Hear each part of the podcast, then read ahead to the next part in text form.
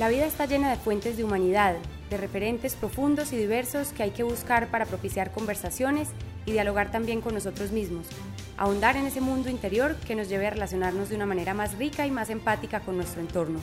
En Universo No Apto conversamos con personajes llenos de historias y reflexiones que contribuyen a ampliar y profundizar la mirada de la vida.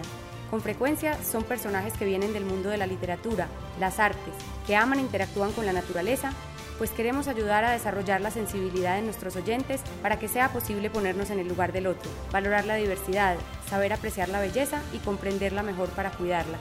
Universo no apto es libertad, humanidad, Aquí cabemos todos los que no encajamos en moldes y estamos siempre explorando nuevas miradas para amar la vida. Soy Catalina Franco Restrepo, arroba Catalina Franco R en Twitter. Estás a punto de entrar a un universo no apto.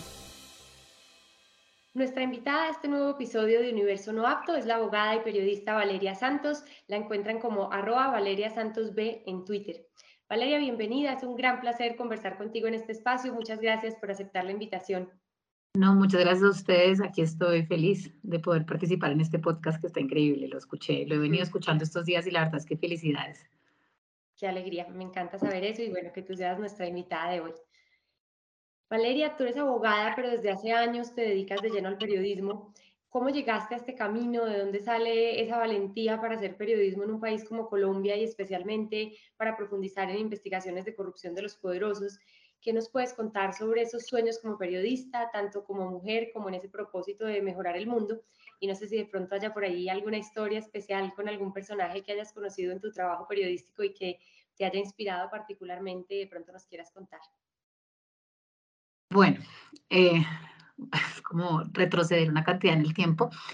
Yo soy abogada, sí, eh, llegué a, a, estudiar derecho un poco más como por una razón más fortuita me gradué un poco de la universidad, estaba como desubicada y dije, ya, como creo que muchos abogados, porque el país está lleno de abogados, es como que, bueno, creo que esta carrera puede ser buena o completa, etcétera.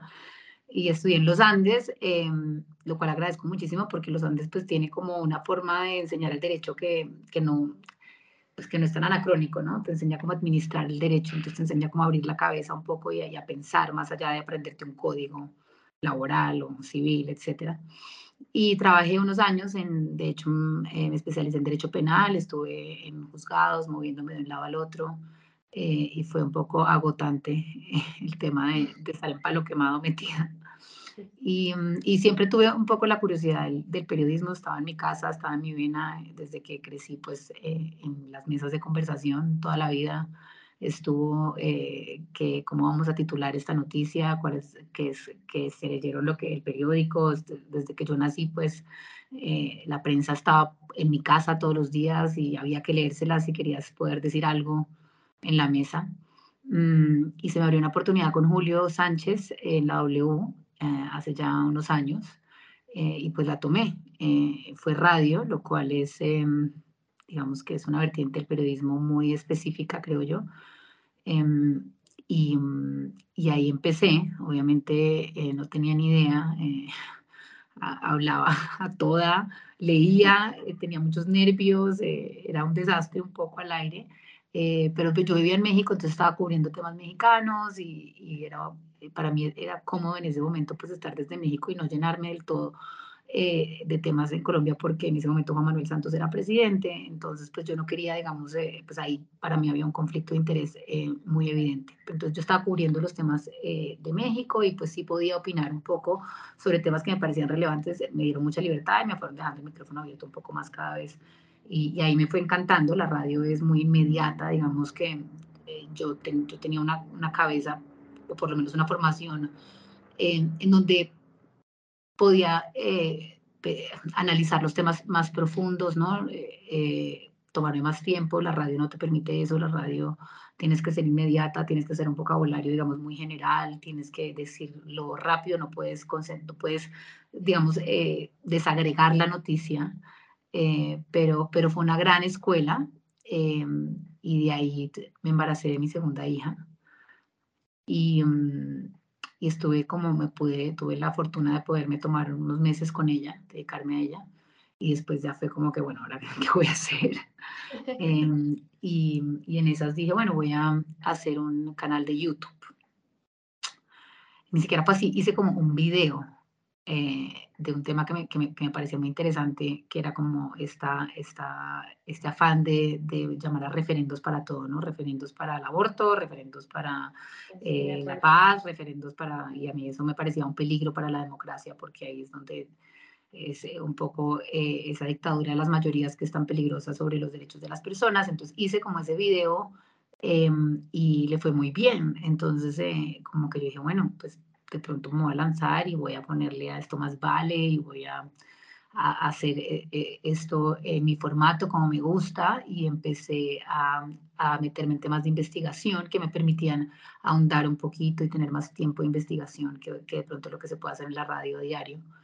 Y ahí me enganché, eh, eso ya era el periodo de, de Iván Duque, hice una, una, unos videos, digamos que muy eh, polarizantes, sí, es, es, o sea, sí, creo que hoy en día que hago la retrospección, como, eh, sí, como lo que pega en, en, las redes sociales. Y después que hice como, hay algo que no, no, me, no me sonaba, de estar todo el tiempo como, ¿no? Como como con estas posiciones tan críticas y, y, y, habían temas que no eran tan blanco-negro y traté de empezar a hacer unos videos que fueran un poco más grises, como de pronto yo no sé si tengo la respuesta, pero quiero analizar el tema desde las dos ópticas y temas internacionales y bajarle un poco como a, al tono de pronto. Y esos videos no les, no les iba tan bien. Entonces me empecé a dar cuenta que, que las redes sociales al final el, el, el, el algoritmo y, y, la forma como funcionan es incendias, te va bien, no incendias y tratas de hacer algo medio responsable. Te... Entonces como que me empecé como a aburrir de eso. Eh, también empecé a crecer, creo yo que con la madurez y el crecimiento pues viene un poco también de autorreflexión y de autocrítica. Y, y ahí me llamó Camila Zuluaga y me invitó a Blue y estuve en Blue Radio en una mesa muy femenina, digamos que con Ana Cristina Restrepo, con Camila, eh, con los hombres de la mesa que, que, son maravillosos. Les damos clases de feminismo todos los días, creo yo. Eh, pero nos permitían, éramos creo que la, las voces protagonistas de la mesa. Y, y fue muy interesante. Eh, digamos que Blue tiene un modelo eh, distinto al de la W porque hay, digamos, mucha, te invita como a debatir y a confrontar al otro, entonces te invita a estar todo el tiempo como medio peleando, ¿no? Y entonces eh, el tono otra vez empieza como a ser el tema de, de, de tu éxito.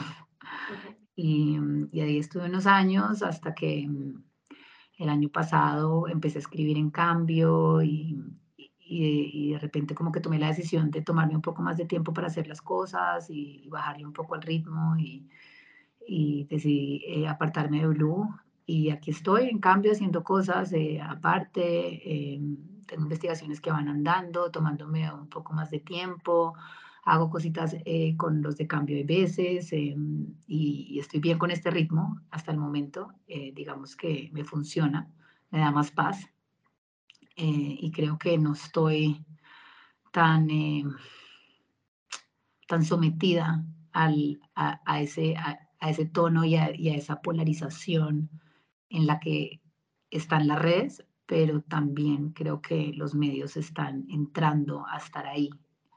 Claro. Eh, perjuicio creo que pues del país. Entonces, eh, estoy pasando por un, o sea, me cogieron y me invitaron a este podcast y estoy haciéndome muchas preguntas.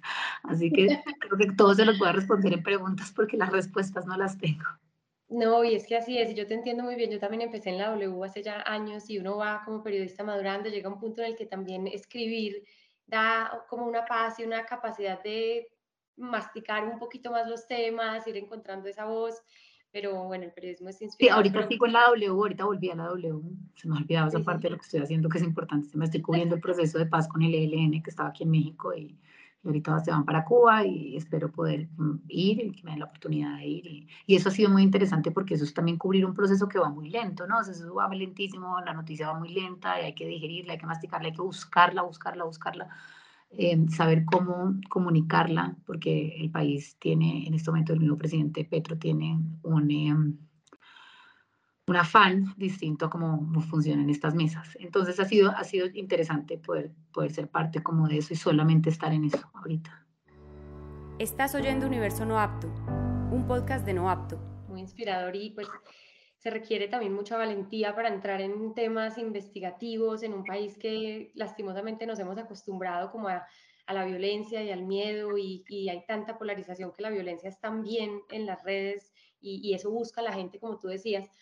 Mm, hace un tiempo, Valeria, yo escribí una columna sobre la furia, pero no como amargura, sino como pasión, como ese símbolo del dolor del mundo y un motor para convertir el dolor en arte ya está muy gastada esa frase de que calladitas nos vemos mejor, pero yo decía en esa columna que mucho antes de oírla, tantas mujeres ya la intuíamos, como que nos perseguía desde chiquitas porque éramos las que preguntábamos el porqué de todo, las que no nos resignábamos, y eso muchas veces implica cierta soledad al crecer y que muchas voces valiosas se silencien. ¿Por qué no debemos callarnos nunca? ¿Por qué debemos seguir involucrándonos en las causas de los más vulnerables y expresando esa visión del mundo, aunque incomode, que es también lo que haces tú?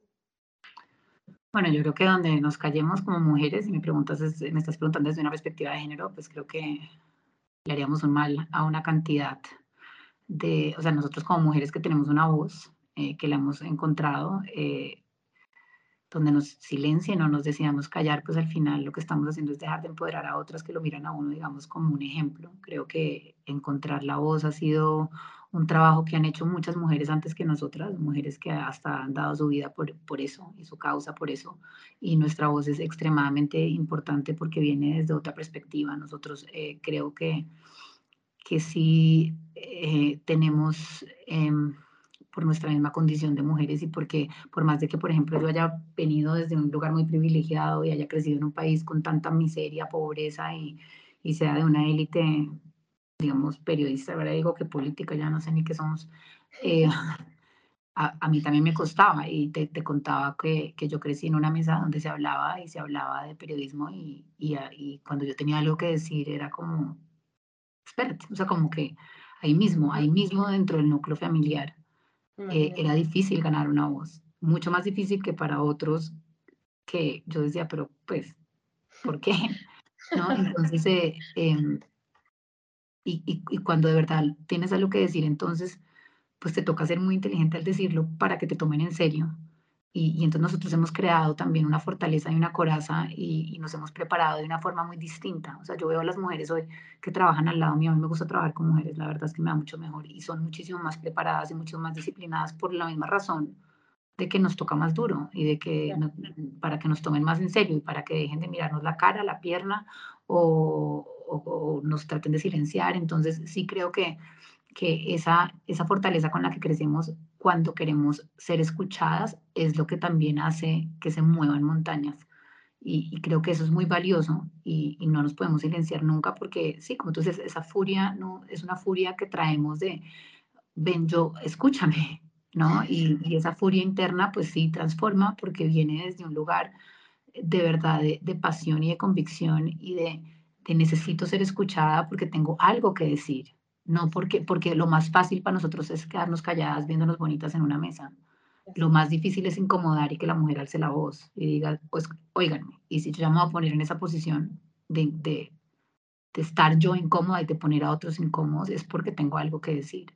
Y así nos hemos educado y así hemos salido adelante. Entonces creo que eh, es algo que, que transforma, que cambia, y el poder de las mujeres que todavía sigue siendo muy escaso, todavía eh, está relegado completamente ante los machotes hombres que gobiernan nuestro país y el mundo, es extremadamente importante y transformador y ojalá lo sea cada día más, creo yo.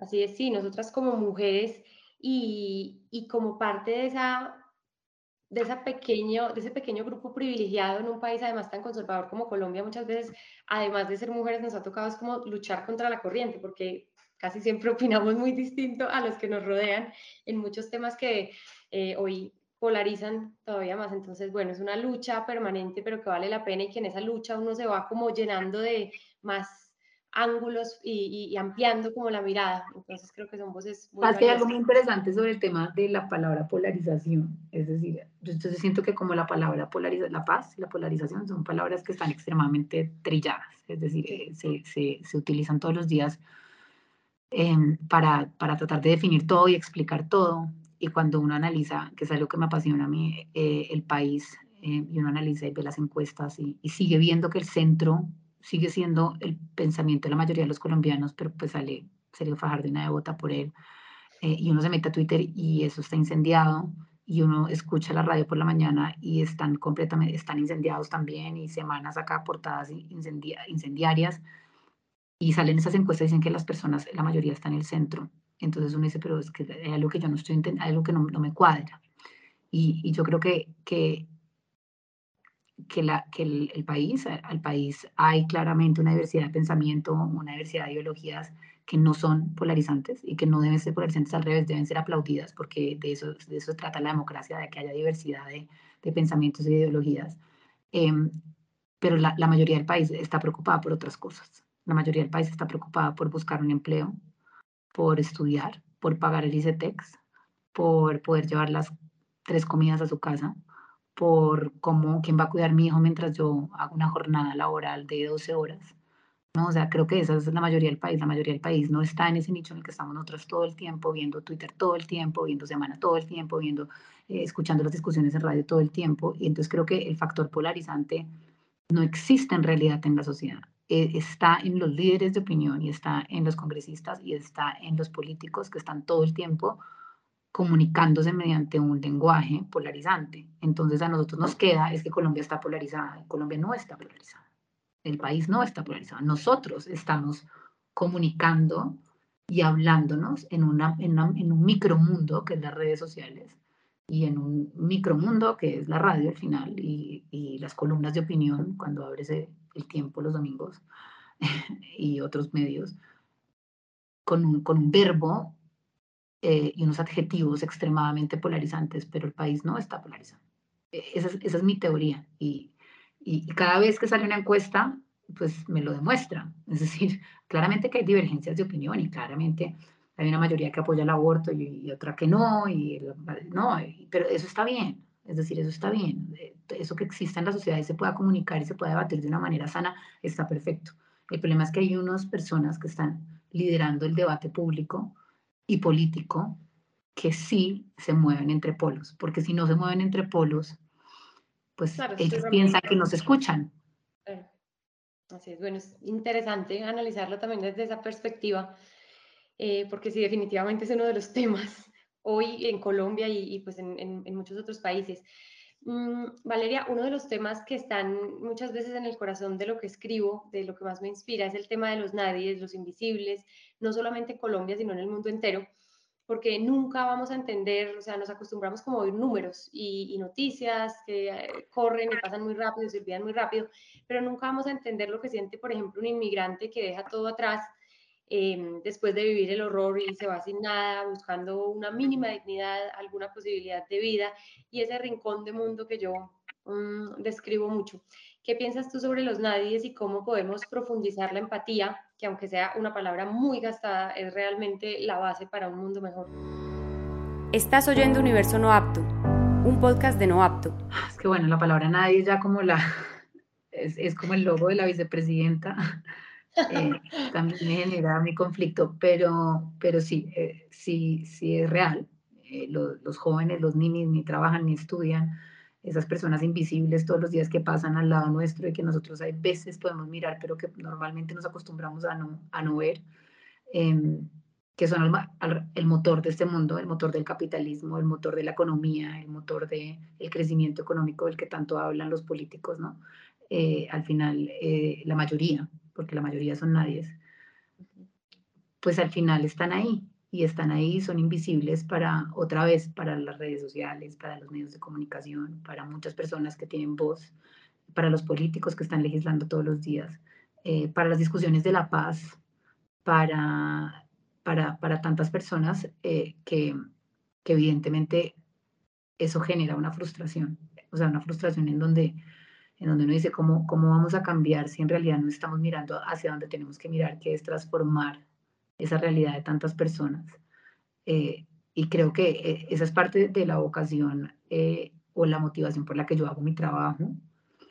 tengo toda esta vertiente, obviamente, de señalar la corrupción y a los corruptos, pero justamente porque es que es increíble que en este país que haya tantos nadies y tantos, tantos excluidos, pues esta gente siga contratando con ellos mismos, haciéndose más y más y más y más rica con las arcas de, de lo público y eso a mí me enfurece porque al final pues estamos dejando de, de, de poner lo público en favor de quienes lo necesitan. Y, y, ese es nuestro trabajo realmente, el trabajo del periodismo, el trabajo de, de, las personas que tienen una capacidad de transformación, de los líderes, debería ser poner la lupa ahí, debería ser poner la lupa eh, en quienes lo necesitan, el, el trabajo, eh, eh, digamos, en favor de ellos y no de los mismos de siempre, que eso es lo que ha pasado en Colombia, que es que se legisla en causa propia. Em, la Constitución del 91 de pronto es la, la, última, el último documento que creó alguna clase de cohesión social, creo yo. Em, esa asamblea constituyente fue muy importante, pero tiene unos vicios muy, peligrosos y es que yo te elijo, tú me eliges, yo te elijo, tú me eliges, yo te elijo, tú me eliges. Entonces tenemos eh, las cortes que le hacen los favores al Congreso para que, elijan a los magistrados, el presidente, que tiene que hacerle y entregar mermelada por todos lados a los congresistas para que todos ellos se enriquezcan.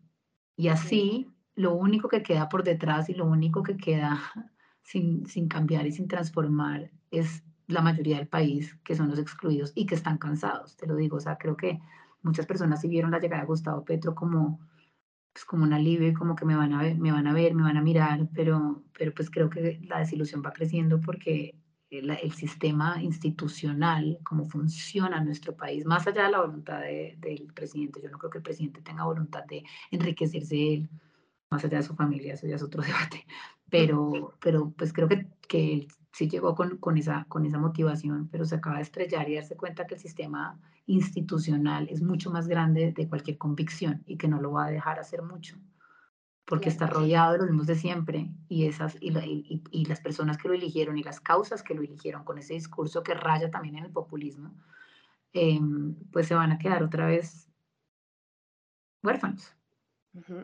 Sí, es que nosotros nos hemos acostumbrado en este país como a invisibilizar, pero al punto de que ya hay mucha gente que no se da cuenta de eso. Es que la gente, oye, sí, somos uno de los países más desiguales del mundo, pero como que no eh, se ha normalizado. Entonces, yo te decía los nadies pensando más en el, en el poema de Eduardo Galeano, que termina con los nadies que valen menos que la bala que los mata, y vas tú a ver las historias bonitas que se cuentan sobre este país, bonitas pero dolorosas. Por ejemplo, no sé si viste Los Reyes del Mundo y, mm. y, vemos esos niños, estamos acostumbrados a ver esos niños en la calle, en las carreteras, eh, y, y, vemos quienes dicen, no, no, no queremos la paz, no así, o no queremos que parejas eh, homosexuales adopten niños, pero después van y dicen, mira eh, este vándalo y ahí sí violencia contra él, o sea, como que, como que hemos perdido mucho el valor de, de, la vida y la evaluamos, la medimos eh, en, en,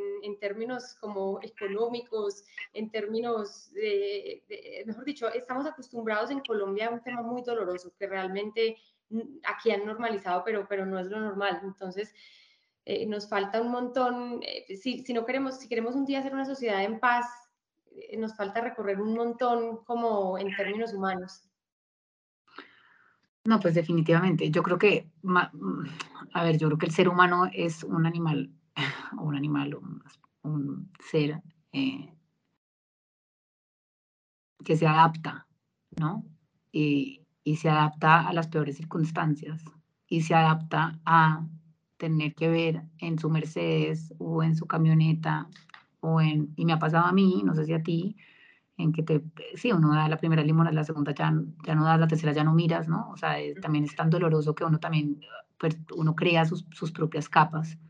Eh, es tan grave la situación, es tan injusta la situación, es, es tan, tan dantesca, porque es así, porque si uno se pone a reflexionar y uno dice, ¿no? O sea, yo tengo todo esto y hay tanta gente que es que no tiene nada, estos niños, y uno mira y se te pones a mirar. Eh, eh, es, es, tan triste, tan, tan, tan, tan triste, que yo siento que nosotros también hemos creado unas capas para, para protegernos y no mirar, porque, porque no podemos hacer nada, porque uno puede tratar de, claro, lo que estamos haciendo, levantar la voz, eh, trabajar en pro de esas causas, eh, hacer las denuncias en contra de esas personas que se roban el PAE, que se roban eh, la plata de la carretera para que la persona pueda eh, sacar sus cultivos eh, al mar. Es decir, esa gente que se roba lo de los más pobres, uno lo que puede hacer es denunciarlos y los denuncias, pues, son, no pasa nada, ellos siguen ahí, la Contraloría no hace nada, la Corte coge a tres, pero de, los que denuncia uno no cogen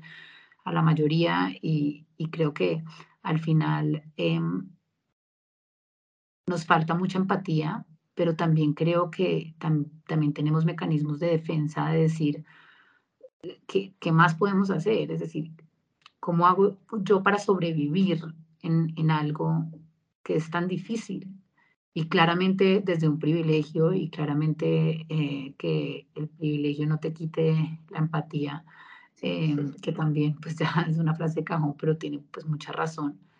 Es un poco tratar de, de, decir, bueno, vamos a hacer este sistema pues favorable para otros por primera vez, ¿no? Tratar de, de, de luchar para que eso sea así. Sin embargo, con lo que uno está viendo en este momento y era ese gobierno que tenía que llegar a hacer eso,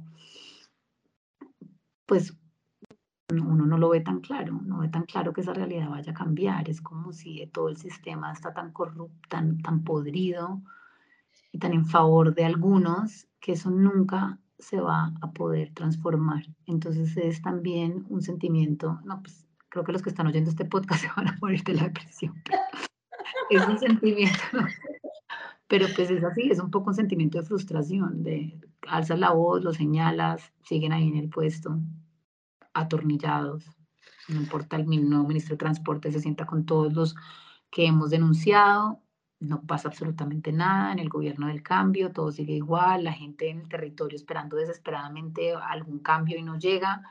Eh, entonces, pues sí, creo que, creo que ante este sistema que favorece a algunos y, que ellos no van a soltar, no hay nada que podamos hacer.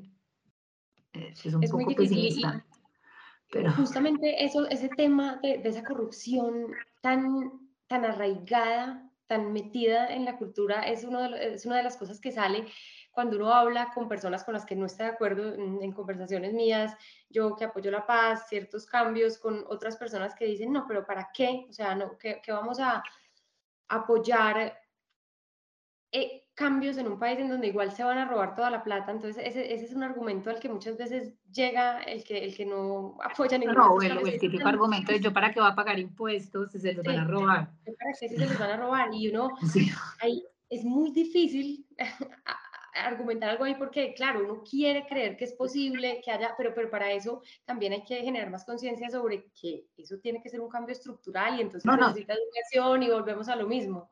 Eh, es la respuesta a todas esas conversaciones es, hacerte cargo tú, es decir, tú te haces cargo de tu propia responsabilidad. Eh, así como en el matrimonio, en las relaciones con, con, tus amigos, con tus familiares, el concepto de hazte cargo es un concepto muy poderoso. O sea, si estás con tu esposo y yo estoy de mal genio y él me dice, ¿qué te pasa? Y yo, él me dice, hazte cargo. Y yo, ah, y, viceversa. Entonces, eso aplica para todo. Es decir, yo, eh, ¿para qué voy a hacer esto si esto sigue así? No, yo me hago cargo de que yo voy a ser un buen ciudadano, de que yo voy a ser un buen ser humano, de que yo me voy a despertar y voy a tratar bien a todas las personas que están alrededor mío, que yo voy a tratar de generar valor, no solamente económico, sino social, ambiental, a los que me rodean.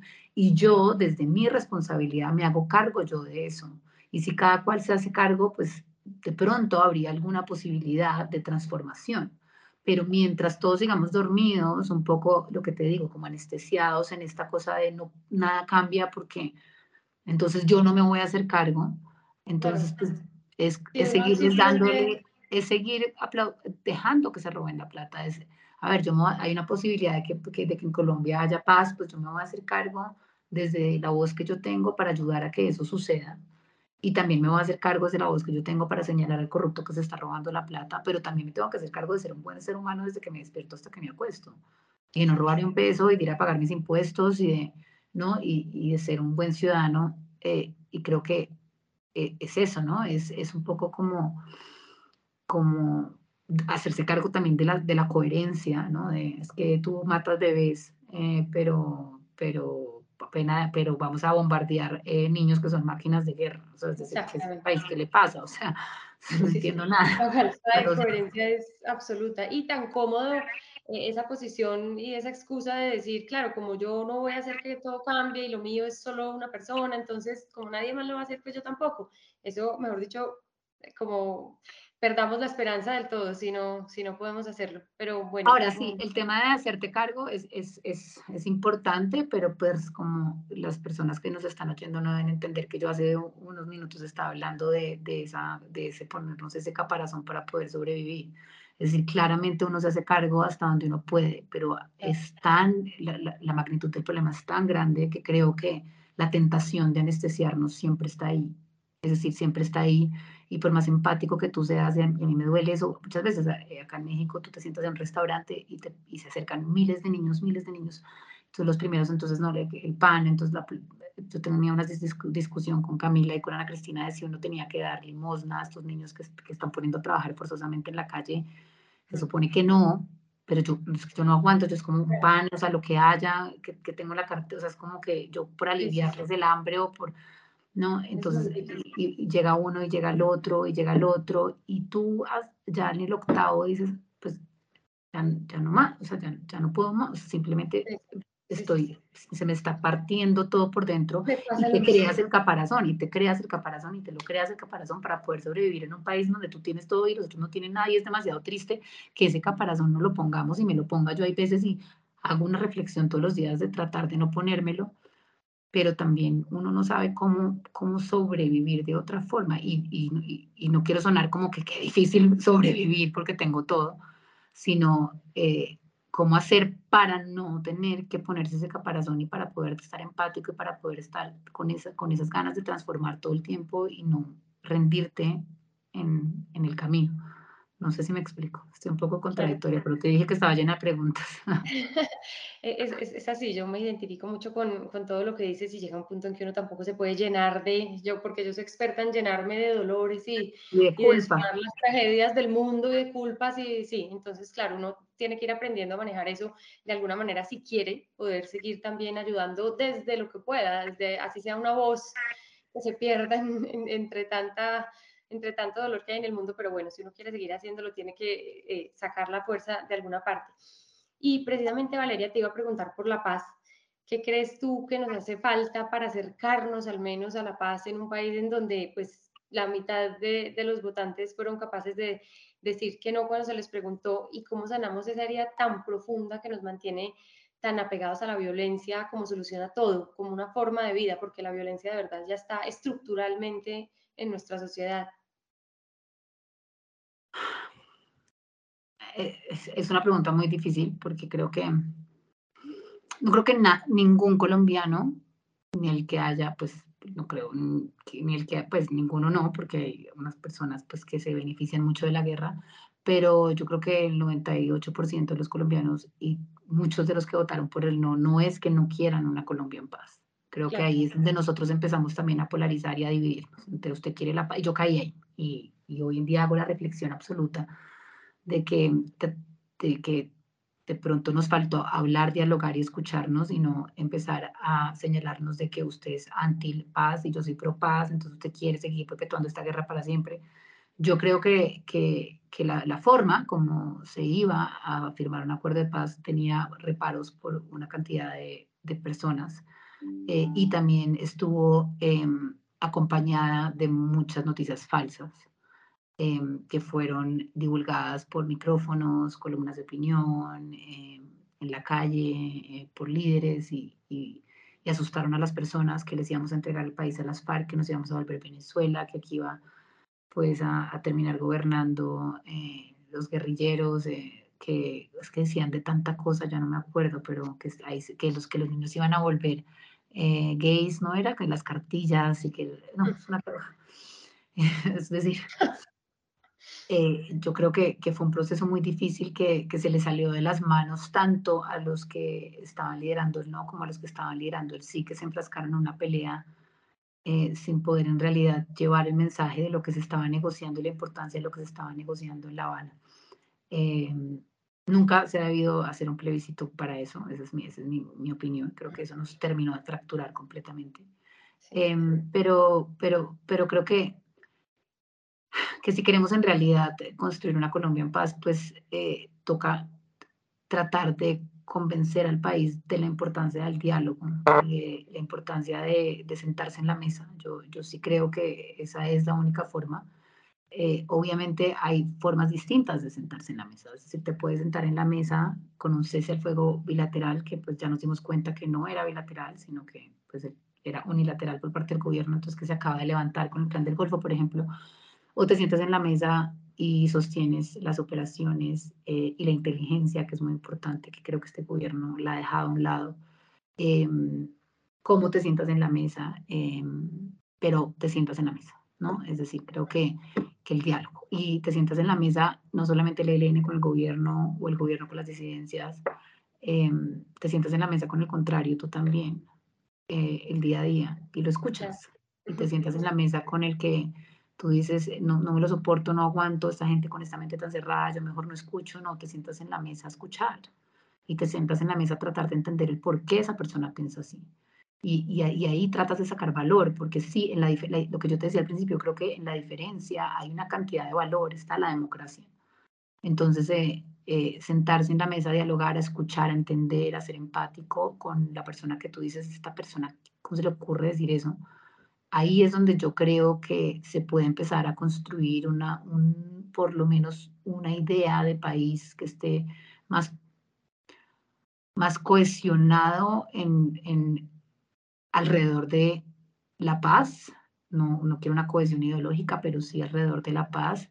Y creo que ahí es donde, donde, donde podríamos lograrlo, pero, pero nunca como en esa virulencia que, en lo que caímos todos. Creo que los del siglo del no caímos en una virulencia tremenda Ahorita, este, esta semana, yo escribí una columna sobre, que me parece increíble realmente que uh, este nuevo gobierno lleve negociando cuatro meses con el ELN y ya hayan salido Sergio Jaramillo y los que eh, negociaron el proceso con las FARC a criticar una agenda, o sea, una agenda con el ELN que es algo tan prematuro, algo tan preliminar, algo con ellos apenas están empezando a negociar, hay una nueva delegación y salieron los micrófonos y, fueron muy duros con este proceso.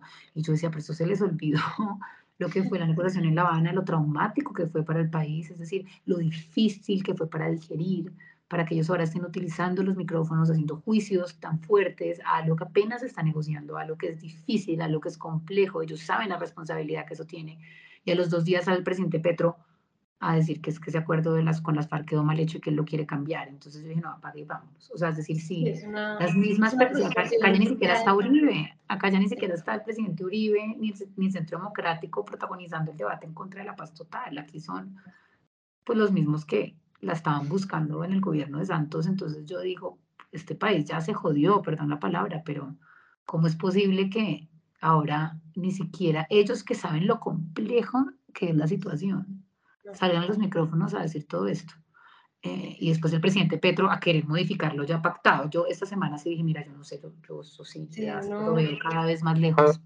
Es un, es, un, es un, desgaste permanente uno tratar de creer que, que, aquí es posible mejorar. Justamente la próxima pregunta, no sé si hacerla, pero... es que sabes que es el ser humano. Yo siento que es que es, es, es, un, poco como volver como ese tema de, del caparazón, y de esa cosa que nos tenemos que poner para sobrevivir, ¿no? O sea, como eh, para cerrarnos, que, que, tú, que uno trata como, yo, yo trato de meditar todos los días y la meditación trata de, de abrirme, de abrir como el plexo solar y como de estar respirando y estar como abierta y consciente y el vivir el solo por hoy y el hoy voy a estar así, hoy voy a hacerme cargo y hacerme responsable de, de tener una conversación con las personas que quiero, de trabajar sin el ego y sin la cabeza. Creo que la mente es la loca de la casa, la peor de la casa, eh, a controlarla, ¿no? A estar. Y, y ya luego sales y entonces te encuentras con este mundo y entonces es como que, no, o sea, te, te vuelves a cerrar, te vuelves a poner los caparazones para poder sobrevivir, o sea, para poder entender. O sea, es, es muy complicado porque por todos lados te está invitando a alimentar el ego, alimentar eh, el, ese concepto patriarcal y machista que no es el hombre por encima de la mujer, sino son los valores masculinos por encima de los femeninos.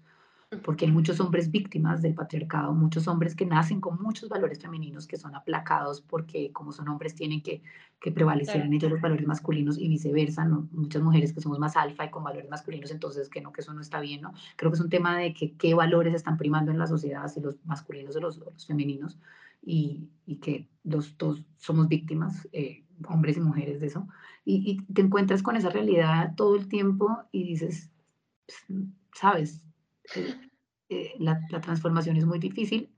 No hay que vencerse, hay que, no nos pueden silenciar y vamos a seguir denunciando y vamos a seguir em, señalando y vamos a seguir mostrando lo que hay que mostrar, pero es extremadamente frustrante en un país como Colombia donde ves que nada cambia, o sea, nada, acaba de, de quedar un gobierno de izquierda por primera vez en la vida y los mismos de siempre en las regiones tienen el poder, los mismos. Tú le preguntas a la gente del César en qué les ha cambiado y tú ves a los mismos contratistas con los mismos congresistas en el mismo festival de vallenato repartiéndose las obras. Mm. Mejor dicho.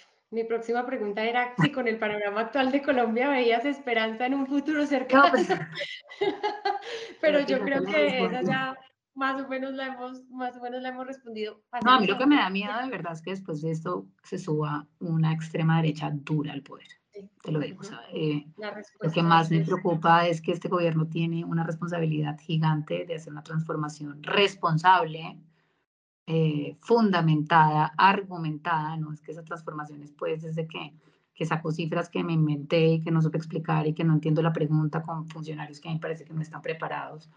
Em, y entonces están improvisando y están gastándose toda la legitimidad para hacer las transformaciones que necesitan hacer.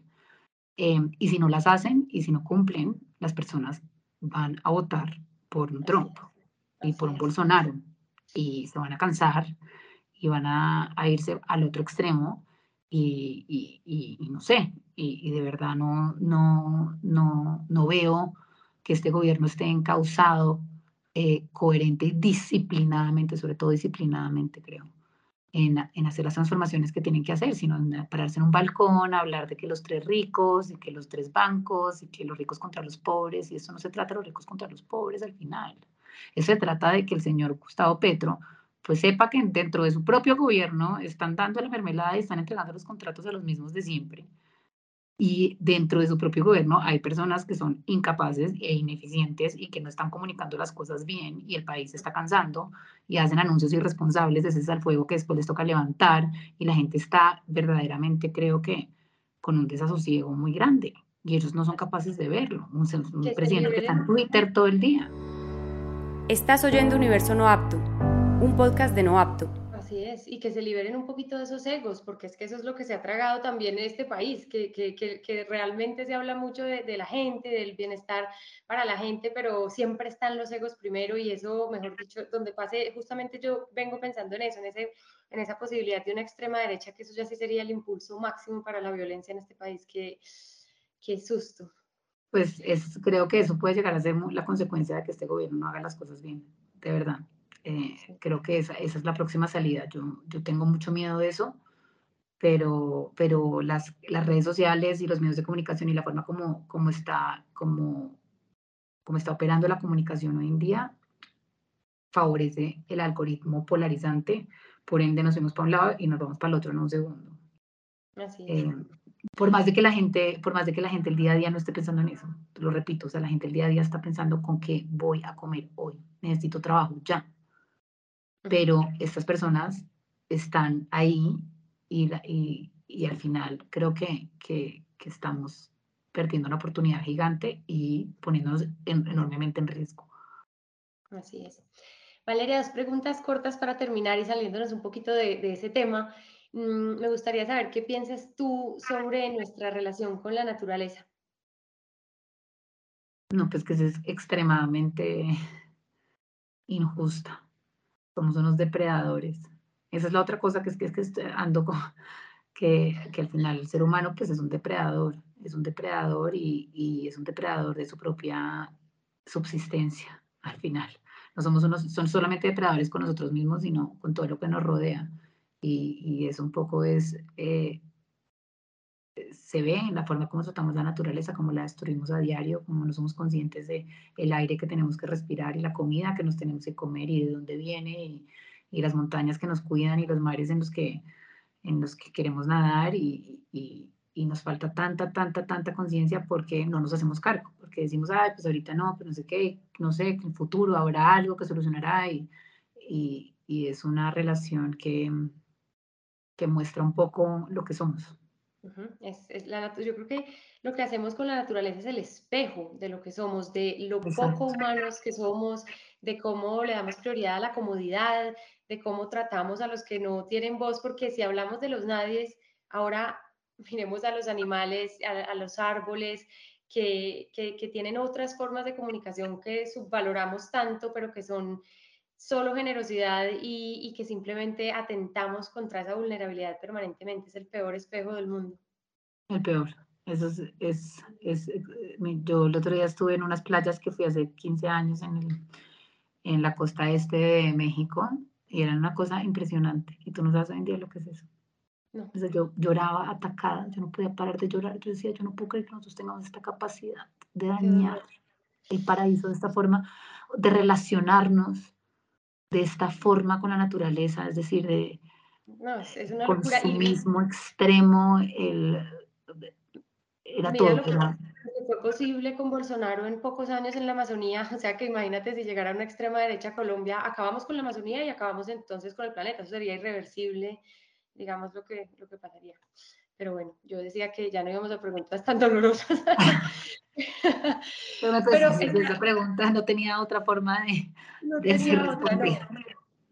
Ya sí, la última, y esto sí puede ser un poco más inspirador, y es ¿qué lees? Yo sé que esa pregunta es dificilísima, para mí es imposible escoger algo, pero si nos quieres contar alguna de tus lecturas o, o de tus autoras, de tus autores preferidos. No, ahorita me estoy leyendo todos los libros del ELN, de hecho, el último que me estoy diciendo, que es el que escribió Jaime Arena. Eh, estoy como en eso, o sea, normalmente estoy leyendo lo que estoy trabajando, eh, pues ahorita me estoy tomando como, como, como ese espacio, pero mm, estaba tomando clases con Carolina Sanina hace poco que están increíbles. Eh, entonces estaba leyendo Rulfo, volviendo a Gabo, eh, estaba eh, empapándome un poco como de, de, esa literatura también mexicana, eh, libros de aquí para entender un poco dónde vivo, que, de dónde son mis hijos ahora, pues que son colombianos pero viven aquí. Em, libros favoritos, que son tantos, amo Rayuela, me la he leído muchísimo, pues me la he leído muchísimas veces, eh, no sé, pero pues leo cosas muy distintas, soy apasionada de la Segunda Guerra Mundial, enferma, como que la, la he estudiado muchísimo, entonces eh, por ahí también he, he, leído bastante, pero voy cambiando, también sabes, como que es como de, también como el tema de, yo sé como que a veces me gusta comer unas cosas y después las dejo y cojo otras, y, y así voy como cambiando un poco lo, lo, que voy leyendo, siempre tengo un libro, eso sí, en la cartera, eh, a donde vaya. Hay veces pasa un mes y no me lo acabo.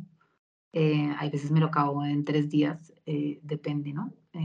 Hoy en día también por mi trabajo me toca leer tanta prensa que está uno empapado todo el día de lo que está pasando y lo que va a escribir y que me cuesta un poco trabajo la, la, y con los dos niños chiquitos como el momento no, de que pues, pueda leer un libro es como que bueno ya qué felicidad el tiempo es difícil, pero, pero bueno, aunque sea también algo como medio gastado, yo creo que finalmente los libros y la naturaleza sí son eso que nos salva. A mí es, son las dos cosas como que me, me ayudan a sacar de adentro todo eso otro que acumulamos y que y para levantarse cada día con, o sea, a buscar otras miradas, a buscar esa esperanza, a buscar toda esa belleza que nos rodea. Sí, te lo que cuando yo estaba haciendo, sacando esa, eh, la investigación que saqué el año pasado, lo Paz, estaba terminando y tomé ese curso con Carolina Sanín, yo no tenía un minuto de mi vida, pero lo tomé, el de Gabriel García Márquez, y fue como que, uff, qué delicia, o sea, no puedo creer estar hablando de otra cosa, estar leyendo a, a este genio analizado por ella, que pues a veces es fantástica, eh, y yo decía, no, ¿qué es esto? O sea, ¿qué es,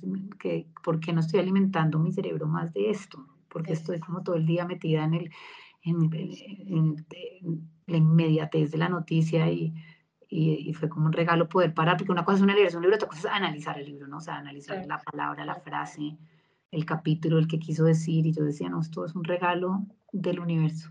Espero locamente el próximo curso. Maravilloso, pues bueno, cerremos con esa parte de inspiración y de respiro que nos da la literatura. Valeria, muchísimas gracias. Por y la meditación, hace, hace poco es súper importante meditar, así creo que a mí me ha cambiado la vida, la vida, la meditación diaria. Eh, así sean cinco minutos, regalarle unos cinco minutos de paz y de respiración y de saber que, que uno no es la mente, uno no es la cabeza, uno no es la programación que te hicieron desde, desde que naciste, cuando eras chiquito, tú no eres tus traumas, no los tienes por qué cargar, tú eres energía que entra y sale, igual que tú, que las matas, que las plantas y que al final todos somos uno y si te conectas con ese poder que tenemos al final de entender eso, también hay un poder gigantesco de transformación y esto ya es un lado mucho más pues, espiritual, esotérico, pero pues que también está ahí que es una invitación. total, a mí, a mí también me ha parecido que genera un cambio importantísimo, tenemos que aprender a parar. desde las cosas que más transforma el, el ser, el, el, y creo que, que sacas una cantidad de energía que también transforma a otros, creo que eso es una invitación y estirar hay que estirar porque estamos viejas. ya. ya estamos viejas, pero pues más, más grandes, o sea que tirar la espalda. Así es, así es, Valeria. No, qué bueno que terminemos con todas esas cosas que, que, nos ayudan, que nos ayudan a seguir para que podamos seguir poniendo esa voz y contando historias que visibilicen eh, a todos esos más vulnerables. Muchas gracias por todo lo que tú haces, muchas gracias por compartirnos tus ideas. Valiosísima la conversación para que sigamos, como dijiste tú, sentándonos a la mesa a conversar. Vale, no, gracias a ustedes por la invitación. Puedes seguirnos en redes como arroba Catalina Franco R y arroba noaptoco. Conversamos pronto en el siguiente Universo No Apto.